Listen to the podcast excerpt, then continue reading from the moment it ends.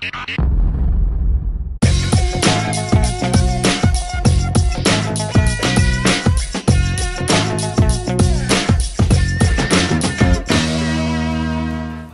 arrancamos un nuevo episodio de On Fire Club y hoy tenemos de Maracaibo para el mundo a Grandy Peroso. Antes de darle la bienvenida a nuestro invitado, les recordamos que pueden suscribirse a nuestro canal de YouTube On Fire TV y seguirnos en nuestras redes sociales arroba On Fire TV, en Instagram y en Twitter. Si usted no sale de aquí a seguirnos en nuestras redes sociales, castigado va a estar. Regañado, regañado. Vamos a seguir posteando entrevistas. Grandy, bienvenido a nuestro canal de YouTube, a nuestro programa. Es un placer tenerte con nosotros. ¿Cómo estás?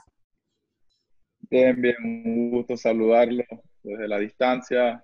Max, Cata, Antonella, la verdad que nada, tomando las medidas de estar en casa, pero bueno, como todos, con ganas de, estar en las canchas donde más nos gusta y, y volver a la acción lo más pronto posible.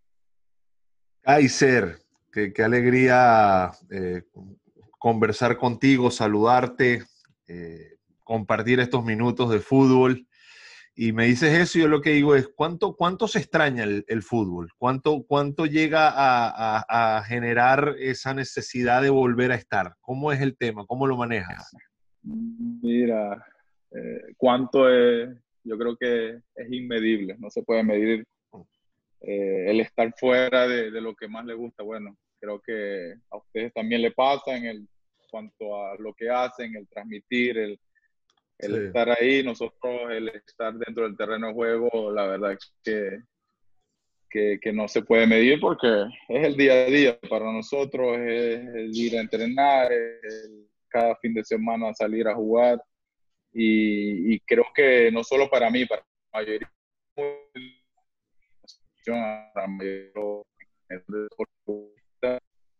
no puede hacer lo que nos gusta, eh, incluso el entrenarse, pero en espacios reducidos, ya que no podemos ni siquiera salir a entrenar eh, en lugares abiertos.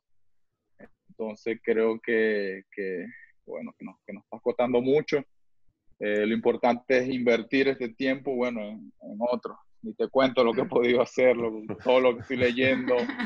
Ya llevo como cuatro cursos eh, y sigo haciendo. Pero bueno, invertir el tiempo, tratar de sacar todo lo positivo a, a toda esta cuarentena. Grandy, un fuerte abrazo, verdad que un gusto tenerte con nosotros acá en, en On Fire Club.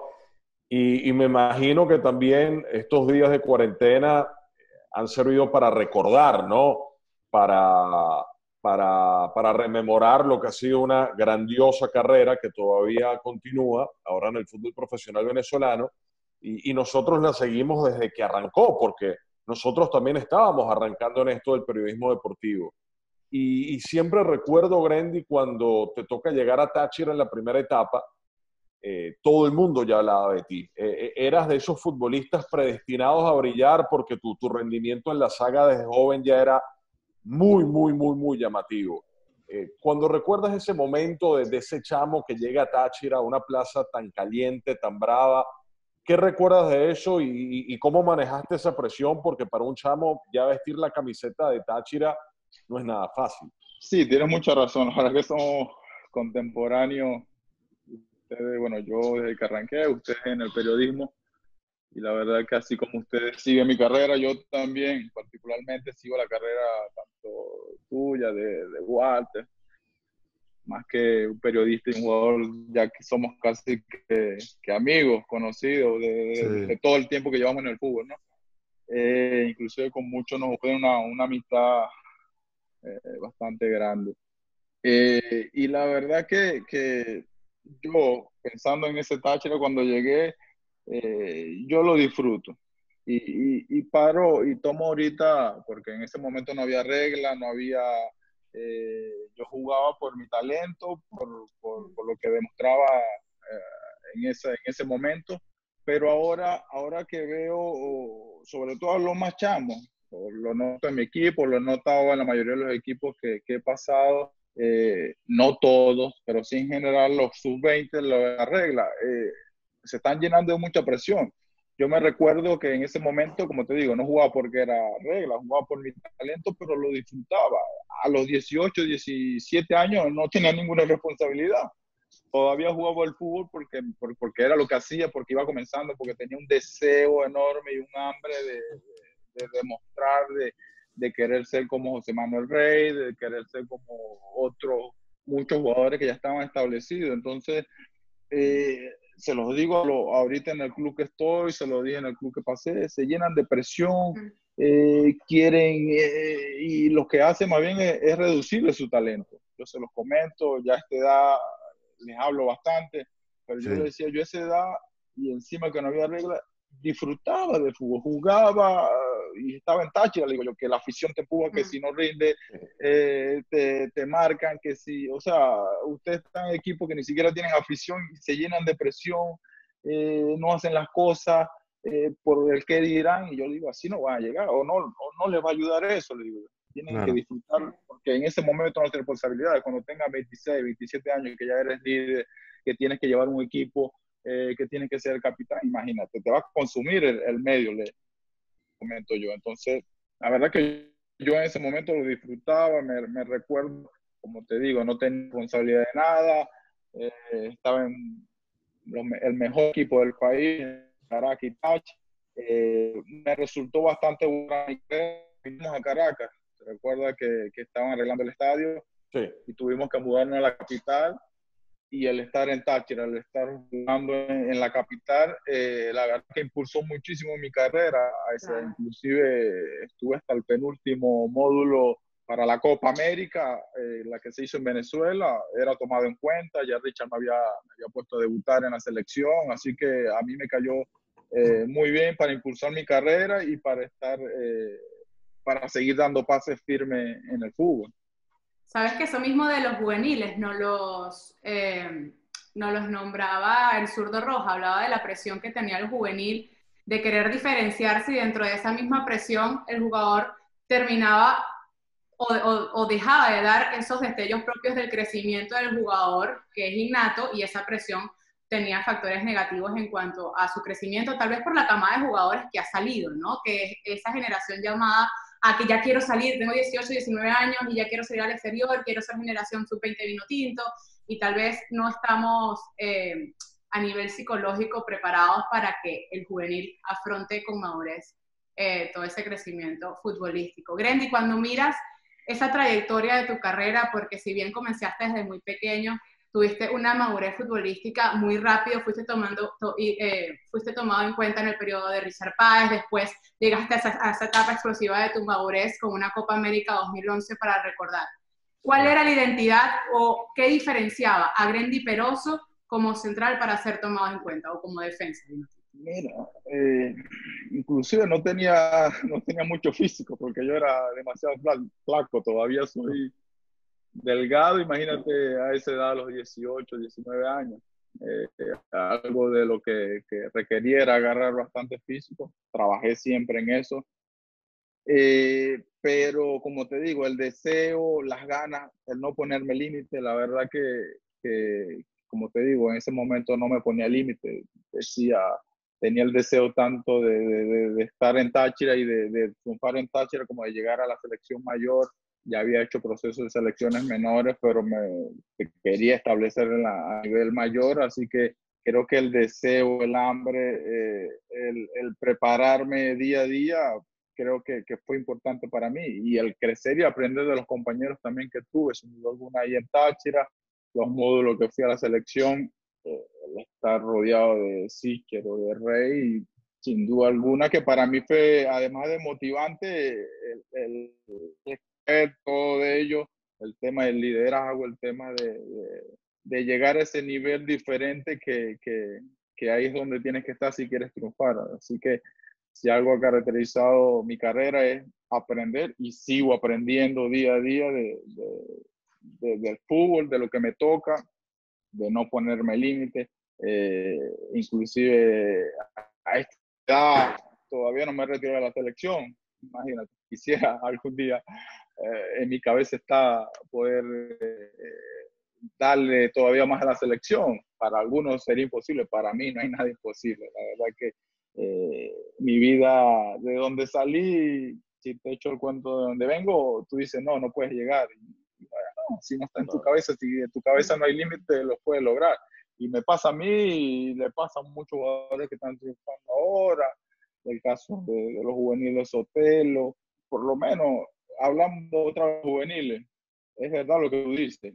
Tienen un ejemplo que, que Sotelo, que ellos salieron de la liga, que a los 19 años ya querían, ya triunfaron, ya, está bien, ellos lo lograron, pero porque se lo creyeron, porque no tuvieron miedo, porque toda esa presión la ponían a favor de ellos, no en contra, como algunos, y como la mayoría creo que le está pasando. Entonces, ellos la supieron aprovechar y, triunfaron y explotaron. Así que es como tú la absorbas, como tú la pongas al servicio. Randy, ¿qué, capítulo te marcó dentro de la selección de Venezuela? El, momento que tú dices, me quiero quedar con esto el resto de mi vida, eh, un partido, una jugada, un, momento. Eh, evidentemente se me viene a la, cabeza aquel gol contra Paraguay en la Copa América del 2011 por cómo fue y lo que se generó, pero es nosotros lo que lo vemos de afuera, no, no eres tú el que lo hiciste y lo terminaste marcando, pero capaz hay algo más. Eh, ¿qué, capítulo te marcó? Sin duda que, que es, incluso eh, ahora que salgamos de la cuarentena, ya lo tengo decidido, me lo voy a tatuar, me lo voy a tatuar eh, porque la jugada he ido recopilando fotos y conseguí una que, que, que, marca el momento exacto de la jugada y me lo voy a tatuar porque, ojo, no vivo del pasado, vivo del presente, pero es un momento eh, tan agradable, tan agradable eh, para la historia de la selección, eh, por cómo se dio, hmm. por todo el contexto que, que, sin duda alguna marcó mi vida, marcó mi vida todos los días en las redes sociales, me lo recuerda. yo creo que el que menos lo, lo, lo, he subido soy yo, sino que me lo recuerdan a cada rato y no es porque no lo quiera hacer, sino que cada vez que lo veo me, me da la emoción que sentí ese día. O sea, yo veo el video y, y, mi primera reacción es llorar. Imagínate, un, un partido eh, donde todos somos adultos, donde todos, y mi primera reacción es la emoción que sentí fue, de llorar, de, de conseguir lo que habíamos conseguido, pero, pero de llorar. Y luego, claro, entre, entre lo que pasa, no entiendo muy bien la cosa porque solo me va a abrazar uno. Cuando yo dije, me van a caer todos encima. Toda Claro, yo no sabía que Reni había cabeceado la pelota.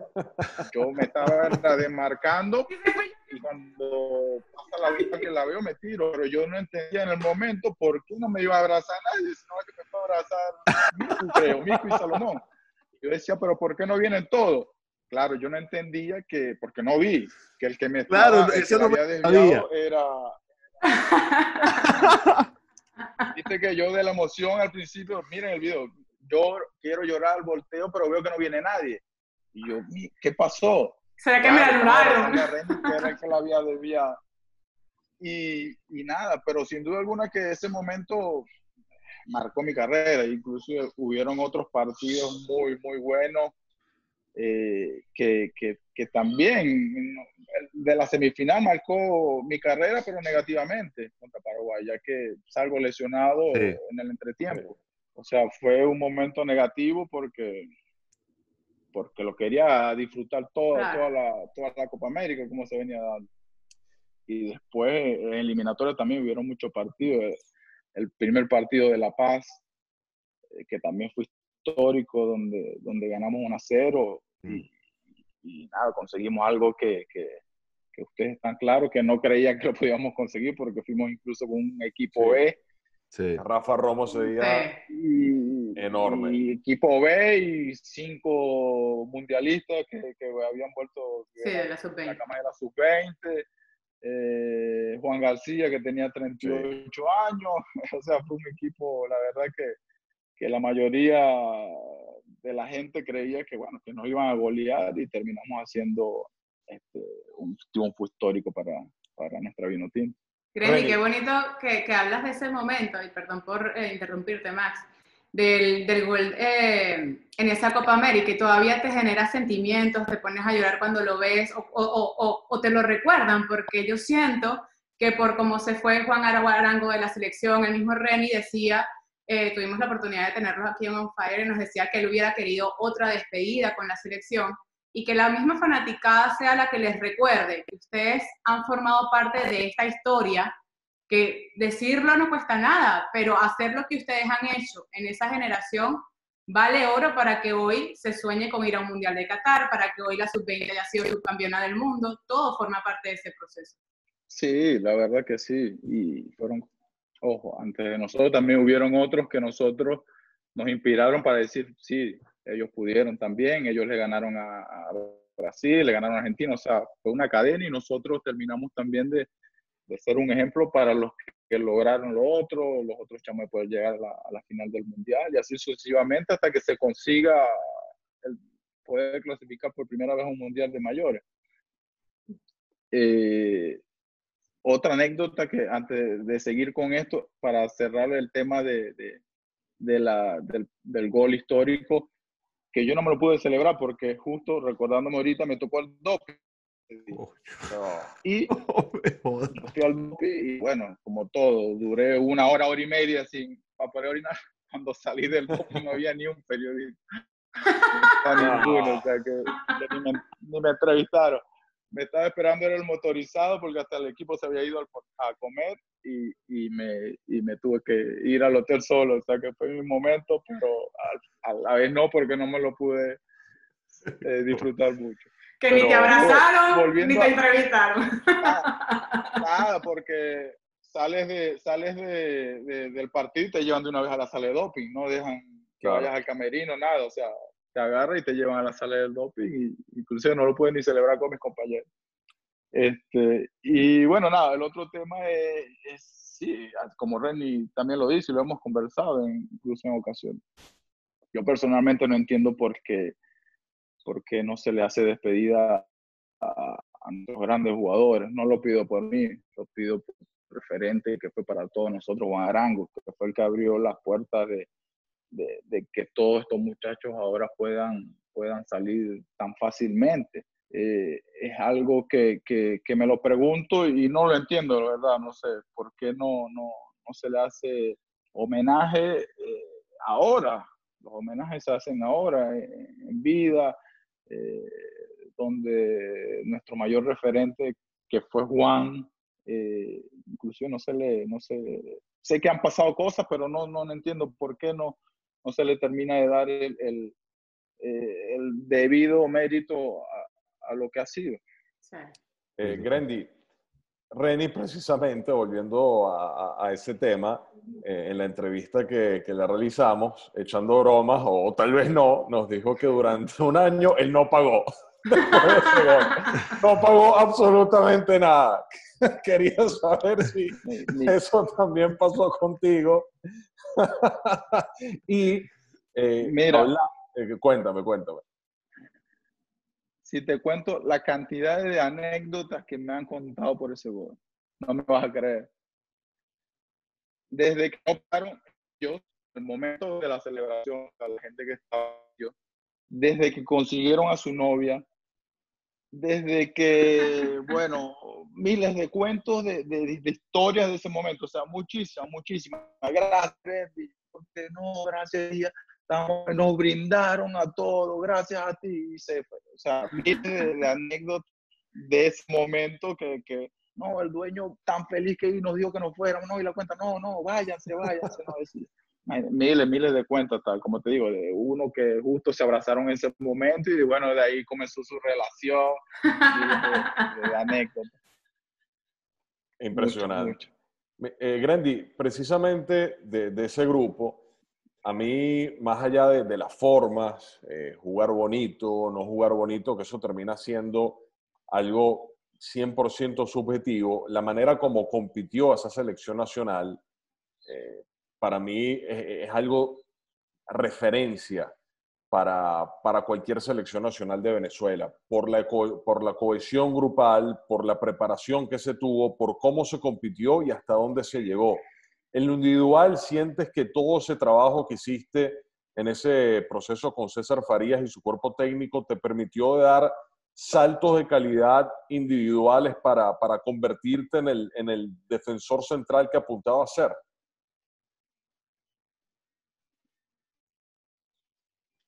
Sí, no tengo duda de eso. No tengo duda porque fue una preparación tanto física como mental, táctica, en todos los aspectos del trabajo. Y se trabajó diferente, eh, que fue algo, incluso incluimos un poco de ciencia en la preparación. Recuerdo que estuvimos en Dallas, en Atletas Performance, haciendo trabajos que nadie lo había hecho. Nosotros apenas se estaban implementando, los usaban, los había hecho la selección alemana eh, en su preparación para el Mundial, los practicaban incluso estando ahí en el centro, llevaban muchos jugadores de la NFL, o sea, eran, eran métodos modernos que se estaban usando y nosotros los aplicamos y, y los resultados fueron, fueron, fueron vistos, o sea, de la forma que, que me sentía yo y que nos sentíamos todos, eh, se demostraba partido a partido, donde físicamente tuvimos a, a 10 puntos. Mm. Eh, que, que, en este tipo de competencias eh, es fundamental estar a 10 puntos físicamente, ningún jugador salió lesionado muscularmente, creo que lo único fui yo que, que, y fue por fractura, más no por, muscularmente. O sea, se tomaron aspectos eh, bien metodizados para, para lo que fue la competencia y que de ahí nos sirvió a muchos, nos sirvió mucho para, para lo que fue nuestra carrera. En, en, en, la preparación de esa que estás hablando, eh, ¿qué, ¿qué, anécdota te quedó de, de, ese momento previo a la Copa, eh? De, de, la exigencia de, de, tanto tiempo junto a ese grupo y, y después cuando llegaron a, a, La Plata a jugar contra Brasil aquel partido, después se fueron a Salta y después de Salta cuando pasaron a la primera fase de, la competencia haciendo partidos extraordinarios entre Ecuador y, ese de Paraguay, pero a ver, había, había un grupo que estaba muy, un puño, estaba muy, muy unido. ¿Qué, qué, qué anécdota te dejó e, esa preparación y esa, esa convivencia tan larga? Eh, hubieron muchas, pero lo que habla Max y, y tú ahorita, o sea, fue una, una muy larga, pero a pesar de haber tantas personalidades diferentes, tanto, yo no recuerdo haber eh, que haya habido algún, algún inconveniente entre nosotros. Eh, eso habla de la, de la magia que había, de la mm. cohesión grupal eh, que había entre todos, porque sí.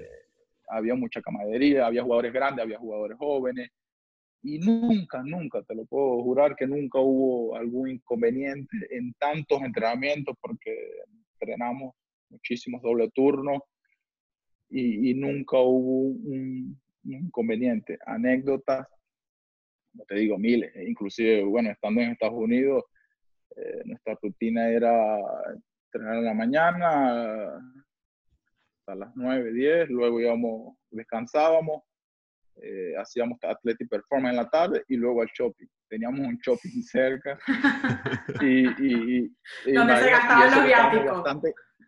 Sí, estábamos bastante cansados, pero era la, era la rutina, como que llegábamos, entramos en la mañana, recuperábamos, dormíamos, entramos en la tarde, llegábamos al shopping y volvíamos. Esa, hacíamos triple turno, hacíamos.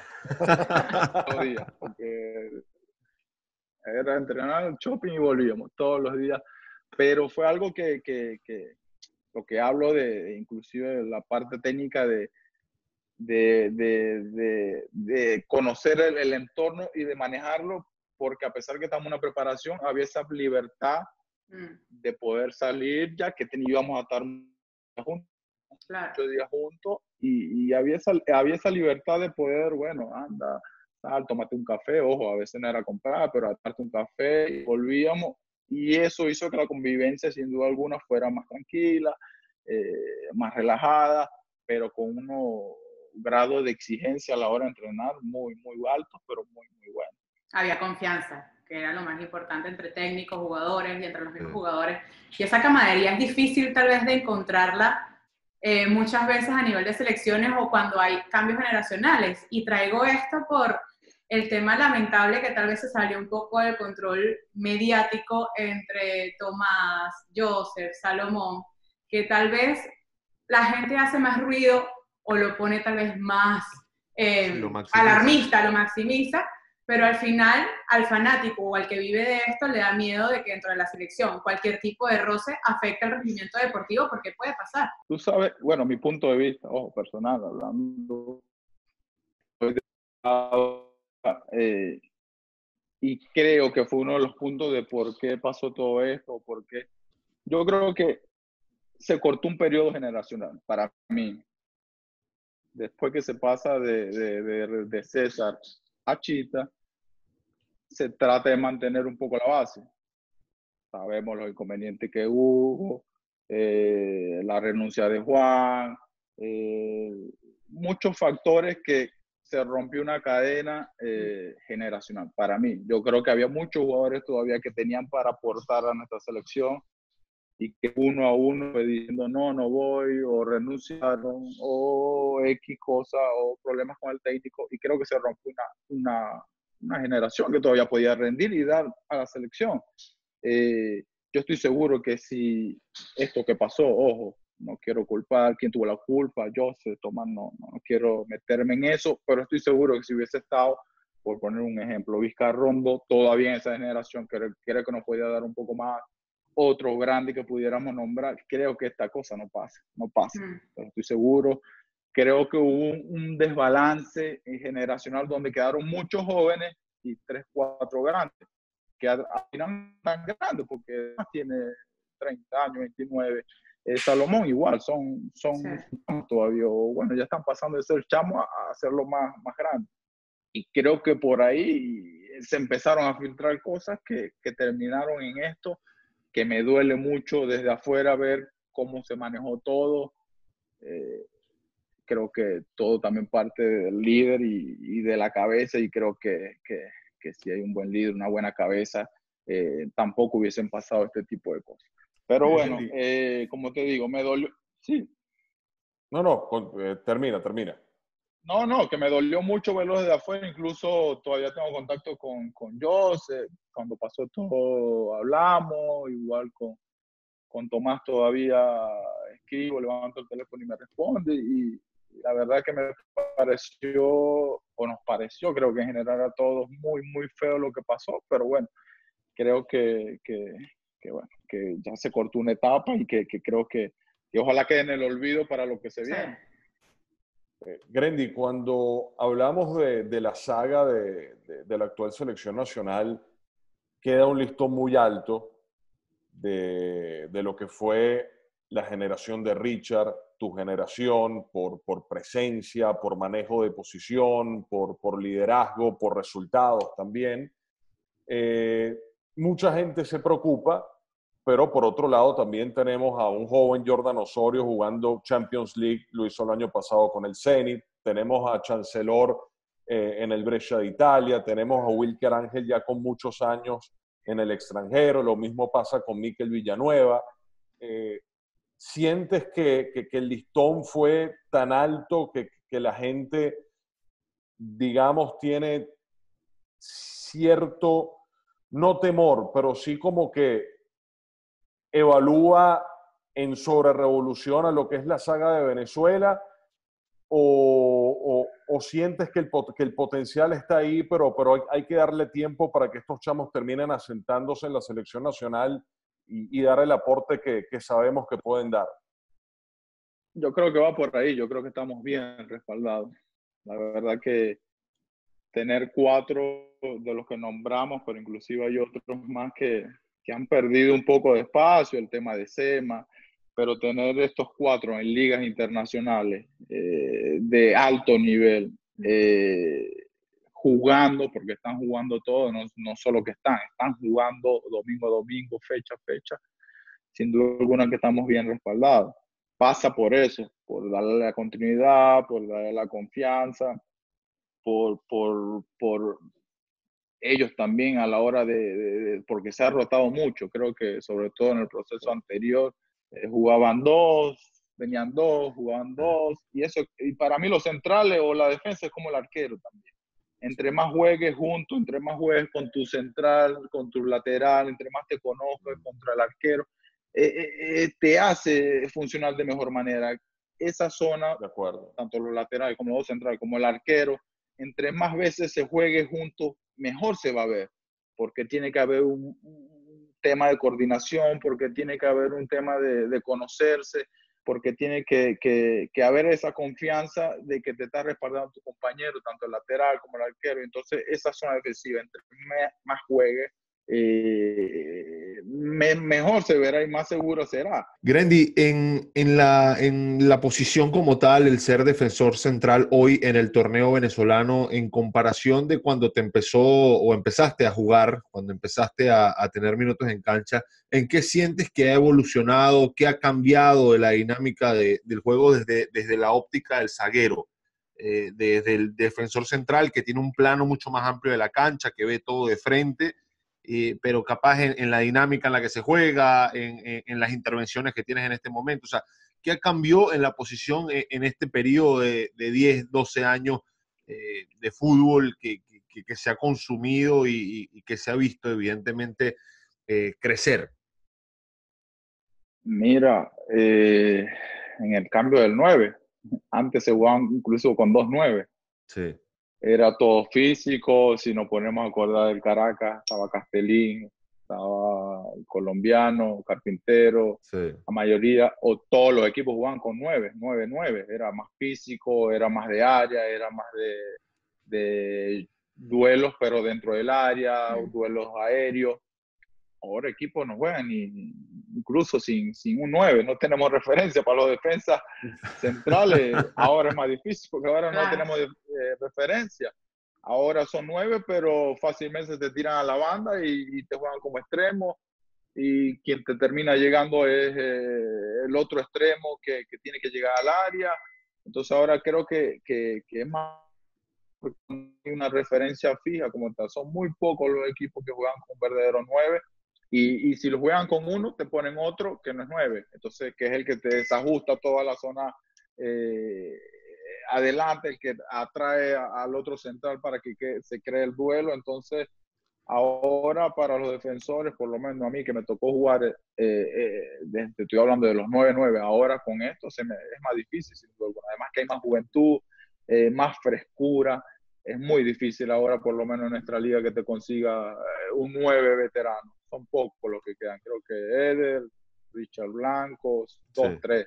Del resto son mm. jugadores con mucha hambre, con mucha frescura, como te digo, con mucha movilidad, eh, que están por todo el frente de ataque y a nivel internacional es igual. A nivel internacional creo que pasa lo mismo. Eh, son pocas selecciones que, que, de verdad juegan con un verdadero 9 o si juegan con un 9 siempre te ponen al que llaman falso 9 eh, detrás del 9 para que traiga para que te llegue por un lado, te llegue por el otro. Entonces, eh, creo que es más difícil porque no hay una referencia como tal dentro del área.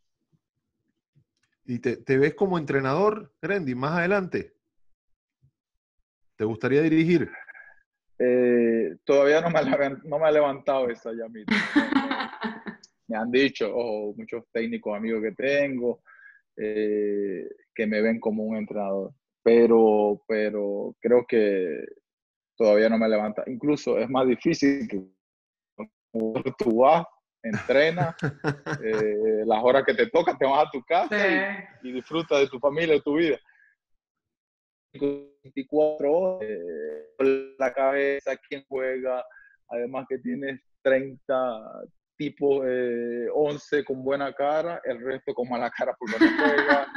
Eh, es difícil, es difícil. Para ser técnico hay que tener una ocasión. Por eso a veces, sobre todo ahora, ahora lo veo. Antes no lo veía. Antes no me importaba qué pensaba el técnico, qué decía. Pero ahora que estoy más grande, me pongo un poco también en, los pies del técnico y, y, es difícil para el técnico, para el día a día. Y más para el venezolano, para el técnico venezolano que tiene que ser gerente, eh, eh, entrenador, gerente, director de comunicaciones, marketing, papá, eh, amigo. O sea, aquí te gradúas, en Venezuela te gradúas en todo el ámbito para que, para que es el técnico. Por eso ahora respeto mucho, la verdad que, que, y sobre todo esta nueva generación de técnicos que vienen saliendo de nosotros, el tema, el caso de Johnny, de Francesco, de Quique, el mismo que tenemos ahora, Henry Melendi, que está dando sus primeros pasos. Pero la verdad que ahora siento un respeto enorme porque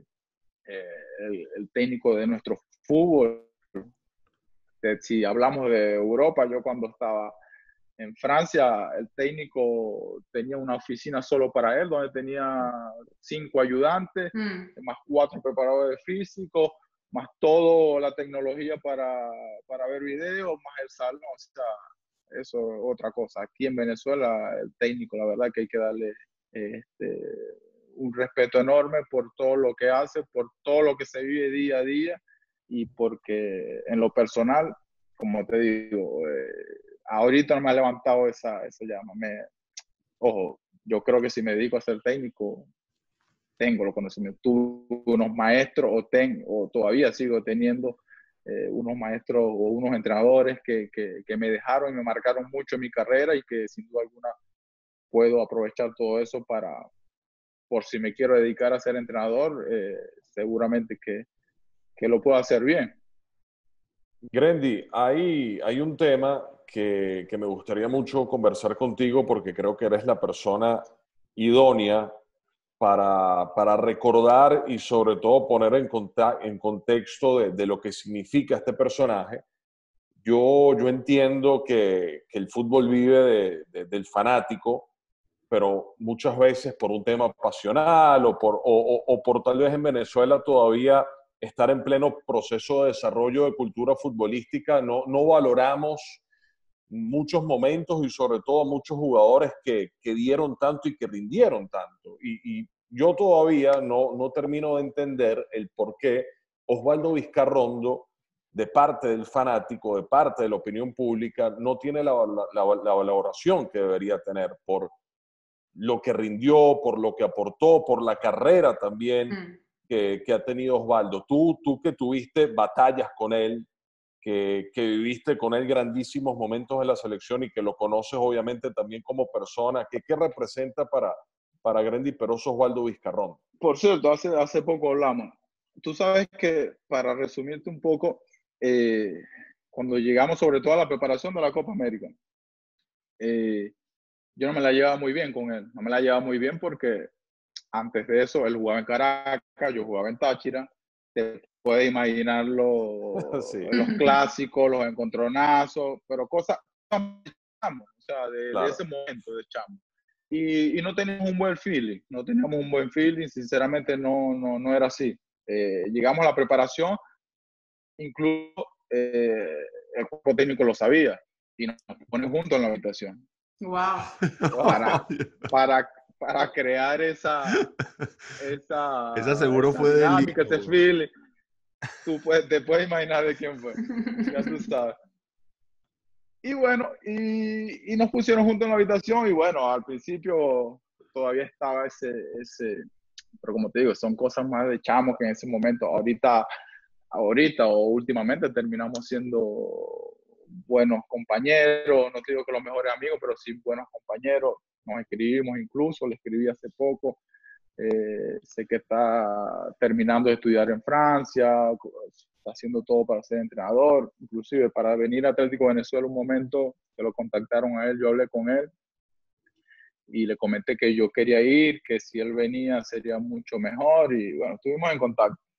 Eh, pero lo que tú dices es verdad, Max. Eh, la gente le criticó mucho, le, le inclusive yo todavía cuando yo fui a la, o cuando me tocó a mí entrar en el plano artístico eh, en la Copa América, eh, yo era titular, pero el Rey estaba en la banca.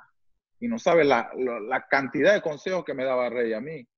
Y lo hacía de corazón, no lo hacía mm. porque él quería jugar y, y que yo estuviera afuera.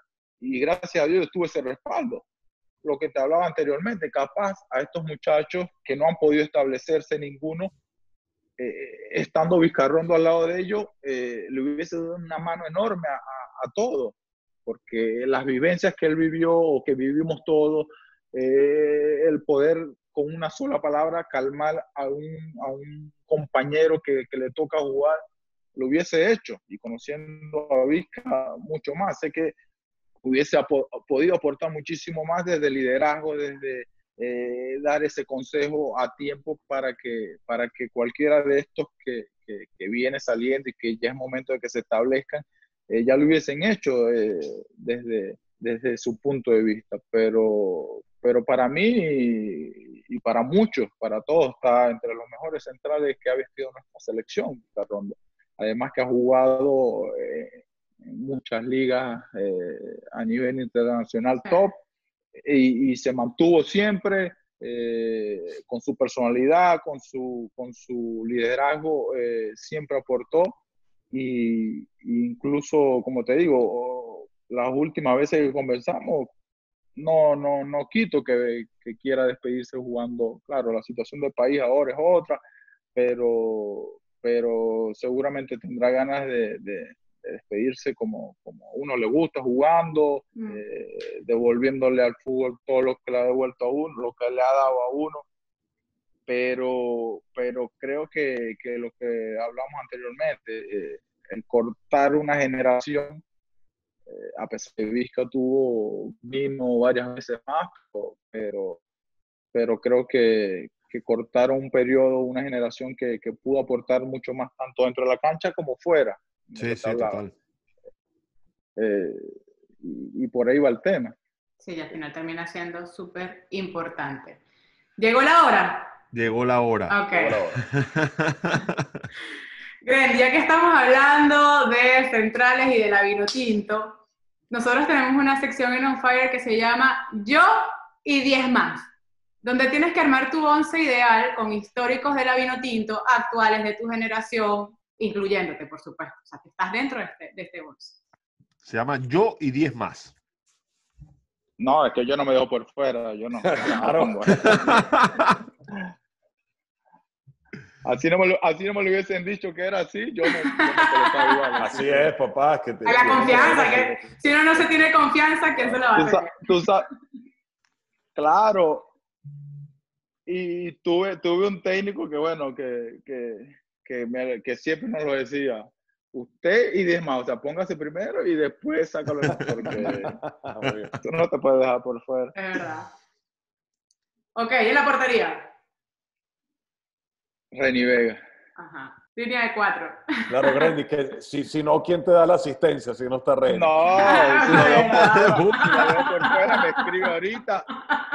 Si, si, lo veo por fuera, me escribe ahorita y me, me, empieza a decir, incluso si cada vez que me veo, cada vez que sube una foto, me dice, si yo fui el que te hice famoso, me pone así. claro, ya Qué canchero. O sea, el de marcarme, todo eso no tuvo, no, él fue el que me hizo famoso. es, que, si no la desviaba tú, la desviaba Vizcarrondo o la desviaba otro que venía atrás, así que no te, tampoco te creas que... No te agrada. Okay. No te agrada. Sí, Central. sí, yo le digo. Ajá, arma el equipo. Eh, Reni Vega en el arco. Reni Vega en el arco, ajá. Eh, pared central, Vizcarrondo. Conmigo, por supuesto. Lateral derecho, eh, Roberto. Lateral izquierdo, Gabriel Sichel. Eh, doble cinco, Tomás. Colocaría Tomás y Lucena. Lucena para mí, Lucena aporta muchísimo. Una bestia. Eh, sí, sí. ¿Quién más? Eh, Juan Arango por la izquierda. Por la derecha, el Lobito. El Lobito. El Lobo Guerra. Capaz de decir, no, esta generación vieja, estás armando tu equipo. es así, eso se trata. Es así, claro. Eh, aunque me gustaría también colocaría a Salomón y Soteldo detrás de Salomón. No. Qué buen equipo, buen equipo. Bueno, con, e, con, ese sería, bueno, del único que, no vimos juntos ahí era Soteldo y el Lobo a veces se sumaba. Muchas gracias, Grendy, y de verdad mucho éxito en lo que viene, eh, que, en estos días de, cuarentena pues te sigan sirviendo para seguir nutriéndote, leyendo y esa cantidad de cursos que estás haciendo, pues que sigan dándose y bueno, todo lo mejor para ti. Sabes que mucho respeto te tenemos por lo que eres, por lo que significas, por lo que le dejaste a la selección de nuestro país y por el futbolista que, que sigue siendo. Así que un abrazo. No, un abrazo, un abrazo grande, un abrazo a los tres. La verdad que, que desde la distancia, como te digo, creo que crecimos juntos, tanto ustedes como periodistas y yo jugando, así que el aprecio y el respeto por lo que hacen y por lo que también le han dado a nuestro fútbol venezolano, tanto cuando les tocó estar en Venezuela, ahora que lo hacen en el exterior, así como nosotros nos tocó también eh, dejar la bandera de Venezuela en alto, ustedes de donde les toca, desde el periodismo lo están haciendo y la verdad que mi respeto para todos y por aquí siempre un servidor a la orden y nada, se les quiere mucho. Agradecido, Grandy, ah, fuerte abrazo. Chao, chao, gracias. Grandy Ah, Peroso compartiendo con nosotros en On Fire Club. Les recordamos suscribirse a nuestro canal y seguirnos en nuestras redes sociales arroba On Fire TV. Nosotros seguiremos recordando a jugadores técnicos, exjugadores de nuestra Vino Tinto aquí en On Fire con estas entrevistas. Llevamos ya dos semanas y media, tres semanas. Sí, dos semanas completas, ya estamos abriendo la dos tercera. Hemos tenido, ustedes lo pueden ver aquí en nuestro canal, Reni Vega, el Colorado, Junior Moreno, el Zurdo Rojas, eh, Ronald Hernández, el profe Francesco Estífano. José Manuel Rey. José Manuel Rey. Bueno, bueno, bueno. Bueno, un abrazo. Será hasta la próxima. Seguimos. Esta semana seguimos con muchos más episodios de On Fire. Recuerda. Viene sorpresa. Arroba On Fire TV. Bye bye. Chao, chao.